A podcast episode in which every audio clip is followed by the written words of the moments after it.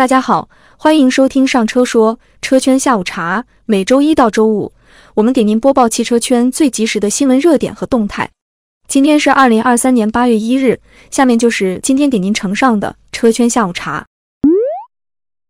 丰田汽车在华最大的研发基地——丰田汽车研发中心，从八月一日起更名为丰田智能电动汽车研发中心。新研发中心能够将丰田汽车在中国的三家合资公司一汽丰田汽车有限公司、广汽丰田汽车有限公司以及比亚迪丰田电动车科技有限公司的工程师派遣到新研发中心主导的开发项目中。丰田汽车此举显然是希望向电动化与智能化发力。丰田中国事业部总经理上田达郎表示，中国市场正在以前所未有的速度发展。为了在中国市场生存下去，丰田将改变工作方式和对研发中心的思考方式。我们将迎接挑战，推动本土化发展，迅速开发并提供令中国消费者满意的有竞争力的产品。这些努力不仅将回馈中国市场，也将回馈全球市场。据了解，无论是电气化还是智能技术。丰田都将通过培育本地供应商、审视零部件设计、改革制造技术三个方面的举措，大幅降低制造成本，增强竞争力。马斯克参投的电动飞行汽车初创公司 Aleph Aeronautics 表示，公司收到了两千五百份订单，预计交付后的收入达七点五亿美元。截至去年年底，该公司收到的订单仅有四百份。七月初。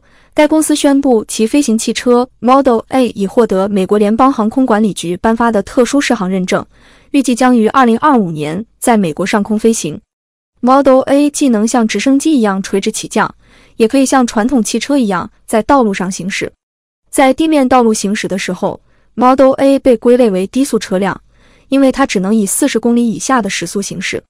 这辆飞行汽车的外观由来自瑞典的著名汽车设计师操刀。他曾负责布加迪、捷豹的内外饰设计。该飞行汽车公司透露，这两千五百份订单包含两千一百份个人预付了定金的，以及与企业签订的四百辆汽车销售协议，其中包括与加利福尼亚一家汽车经销商签订的协议。公司 CEO 表示：“我们很高兴大家对飞行汽车有如此强烈的需求。在开始交付之前，我们还有一段路要走，但我们要去的地方不需要路。”七月三十一日，理想汽车发布极端天气用户关怀计划，其中提到，因此次台风及强降雨影响造成的零部件维修更换不影响整车质保，原有终身质保的用户更换的零部件继续享受终身质保，原有基础质保的用户更换的零部件继续享受基础质保。吉利汽车集团 CEO 范家跃在内部大会上透露。公司已经具备了全站自研的 AI 大模型技术，你将于下半年对外发布。据悉，该模型将是全球首个汽车行业全场景大模型，也是应用场景最丰富的 AI 大模型。据欧洲汽车新闻报道，阿斯顿马丁已任命吉利控股集团首席执行官李东辉为其董事会成员。据悉，吉利控股是阿斯顿马丁第三大股东。今年五月，吉利控股向阿斯顿马丁投资了二点三四亿英镑，并获得了一个董事会观察员席位。印尼投资部长于周一在记者会上表示，比亚迪、上汽通用五菱以及其他电动汽车生产商将在印尼建厂。印尼政府正在考虑更多税收优惠措施，以吸引电动汽车生产商。玛莎拉蒂首席执行官表示。该公司永远不会发起价格战，也不会卷入竞争对手的价格战。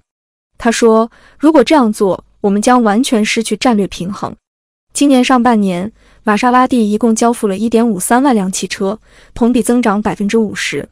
玛莎拉蒂正越来越严格地审查其经销商，以确保他们不会随意更改价格。今年上半年，玛莎拉蒂全球销售额同比增长42%，净营收达13.09亿欧元。同比增长百分之三十九。以上就是今天车圈下午茶的所有内容，欢迎大家在评论区留言互动。